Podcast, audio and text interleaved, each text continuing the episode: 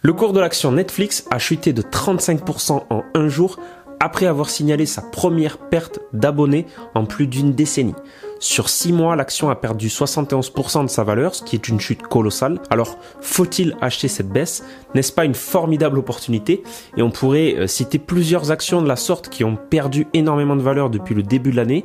Ce sont souvent des entreprises de croissance et ce n'est pas un hasard vu le contexte. Tous les gains qu'avaient obtenus les investisseurs depuis plus de 4 ans sur Netflix sont partis en fumée avec l'action qui s'est changée à un cours similaire début 2018. Cette situation se retrouve aussi sur l'action Facebook, renommée Meta, qui a perdu 32% de sa valeur début février et qui s'est changé aussi à des niveaux similaires en 2018, effaçant là aussi tous les gains des investisseurs depuis 4 ans. Avec des actions à moins 50, moins 60, moins 70, moins 80% de leur valeur depuis leur sommet, certains m'ont demandé, Mathieu, est-ce que ça serait pas le bon moment d'investir sur ces actions? Est-ce qu'il n'y a pas de belles opportunités à prendre? Finalement, faut-il buy the dip Faut-il acheter les baisses Alors on pourrait analyser une par une chaque action et essayer de spéculer si cela vaut le coup d'investir sur Netflix maintenant ou pas.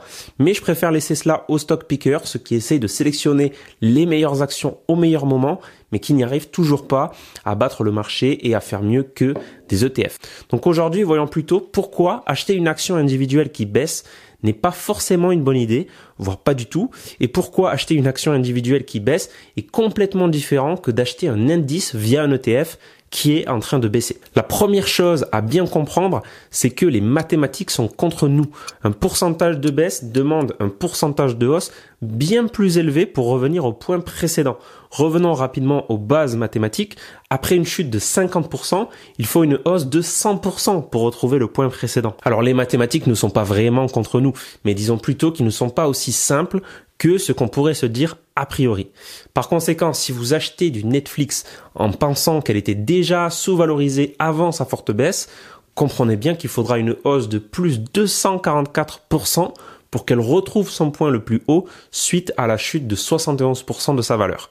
Est-ce que c'est vraiment raisonnable pour cette action? C'est la question à se poser. Et c'est là où il y a un gros problème et une grosse différence entre acheter une action qui vient de fortement baisser et acheter un ETF, un indice qui a fortement baissé. Et c'est le deuxième point à bien comprendre dans cette vidéo. Il n'y a aucune garantie que l'action se redressera un jour. Netflix pourrait très bien continuer de sombrer ou en tout cas ne plus jamais retrouver son plus haut historique. Et historiquement, il y a eu d'innombrables exemples d'actions n'ayant jamais retrouvé leur plus haut après une forte chute, même dividendes pris en compte. Des entreprises n'ayant jamais retrouvé leur plus haut après des cracks boursiers comme l'éclatement de la bulle Internet en 2000 ou la crise financière de 2008, ou pour toute autre raison, ou encore plein d'entreprises ayant fait faillite. Et ceci est complètement différent d'acheter un indice comme le S&P 500 via un ETF, car il est très peu probable que le S&P 500 ne retrouve pas son plus haut après une chute. Historiquement, le S&P 500 a toujours retrouvé son point le plus haut, même après les pires crises de l'histoire.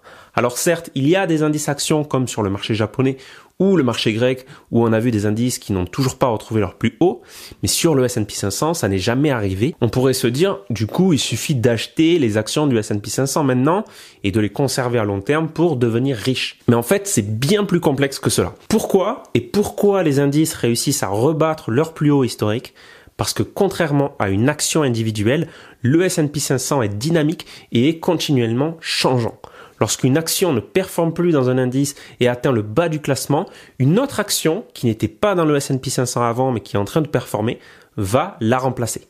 Les actions en perte de vitesse en bas du classement sont remplacées par des sociétés qui sont en train de bien performer. Les sociétés qui étaient présentes dans le S&P 500 au début de ce graphique en 1871 ne sont plus du tout les sociétés qui composent le S&P 500 aujourd'hui. Et c'est là la troisième chose très importante à retenir de cette vidéo, les ETF et les indices sont en constante mutation et rotation.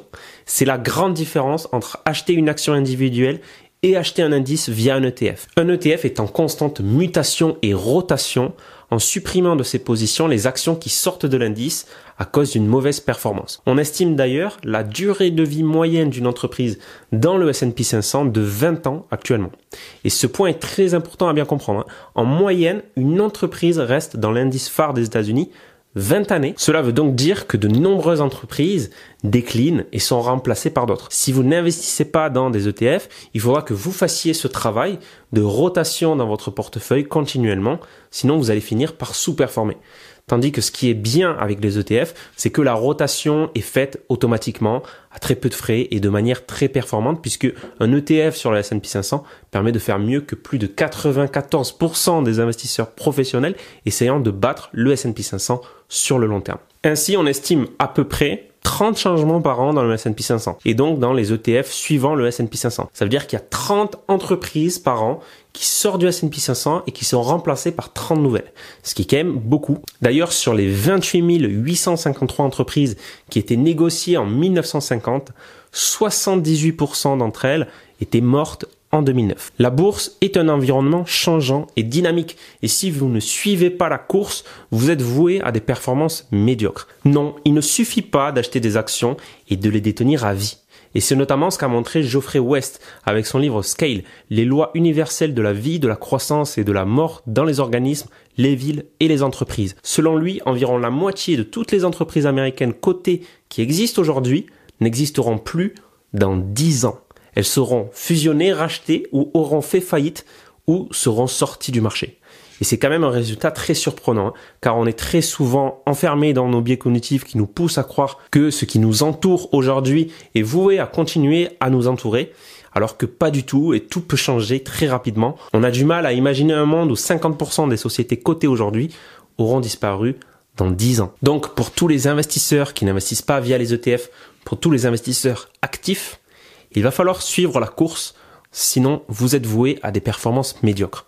On en vient donc au quatrième point essentiel de cette vidéo. La bourse est en constante mutation et chaque investisseur doit être à jour. Donc la bourse est en constante mutation et plus important encore, le taux de rotation dans le S&P 500 est en train de s'accélérer. Si en 2021, la durée de vie moyenne d'une entreprise dans le S&P 500 est de 20 ans, cette durée de vie moyenne est en train de bien diminuer selon les projections pour atteindre une quinzaine d'années en 2028. Donc les entreprises restent de moins en moins longtemps dans le S&P 500 et les investisseurs doivent composer avec cela. En 1980, la durée de vie moyenne d'une entreprise dans le S&P 500 était de 36 ans. Donc on est loin de ces chiffres actuellement qui a même été à peu près divisé par deux. Par conséquent, posséder un ETF est fondamentalement différent que de posséder un panier d'actions sélectionnées individuellement. Et si vous ne savez pas vous tenir à jour avec votre panier d'actions sélectionnées individuellement, alors vous serez bien mieux avec un investissement boursier passif. C'est d'ailleurs ce qu'on voit sur ce graphique. En bleu, on retrouve le Dow Jones, qui est un indice qui subit des rotations et dont la composition change au fil du temps. Par contre, en rouge, on retrouve un investissement dans les actions du Dow Jones en 1997, mais sans la moindre rotation, avec une composition qui ne bouge pas. Vous pouvez vous rendre compte de la différence de performance qui est colossale. Donc un ETF suivant un indice pondéré par capitalisation va donc permettre de surpondérer les actions qui ont du momentum, celles qui sont en train de monter, et de sous-pondérer celles qui sont sans momentum, celles qui sont en train de baisser, celles qui sont en train de descendre, jusqu'à même les sortir de l'ETF et les remplacer par d'autres. Posséder un ETF, c'est donc investir sur une stratégie de momentum où les actions les plus haussières seront ajoutées et où les actions baissières seront éliminées au fil du temps. Et cela est une très bonne pratique et reflète le fameux adage laisser courir ses gains et couper ses pertes. Chose que très peu d'investisseurs actifs arrivent à bien faire lorsqu'ils choisissent d'investir en possédant un portefeuille d'actions individuelles. Et c'est donc pour toutes ces raisons que lorsqu'on se pose la question faut-il acheter la baisse récente des actions comme Netflix ou Meta, la réponse n'est pas du tout aussi évidente que d'acheter à la baisse un ETF indiciel. Surtout qu'il y a une dernière chose à bien garder en tête. Le marché est fait par les investisseurs. Lorsqu'un investisseur vend l'action Netflix au prix actuel, c'est qu'en face, un autre investisseur est prêt à lui acheter Netflix à ce même prix. Ce que cela veut dire, c'est que ces deux investisseurs sont en train de penser que chacun de leur côté, ils font une bonne affaire. Donc ces investisseurs passent leur temps, leur argent, leur énergie à fixer les prix et nous, nous n'avons plus qu'à investir passivement pour en profiter et utiliser notre temps pour des choses bien plus productives. Et cerise sur le gâteau, cette stratégie passive, elle permet de battre en plus plus de 90% des investisseurs professionnels sur le long terme. Si vous voulez mettre en place cette stratégie, vous pouvez télécharger gratuitement mon livre qui explique cette stratégie en profondeur et comment construire votre portefeuille boursier. Le lien est en description. Si vous avez aimé cette vidéo, pensez à vous inscrire aussi à ma newsletter en description pour ne rater aucun conseil. C'était Mathieu de la chaîne S'investir et on se dit à la prochaine.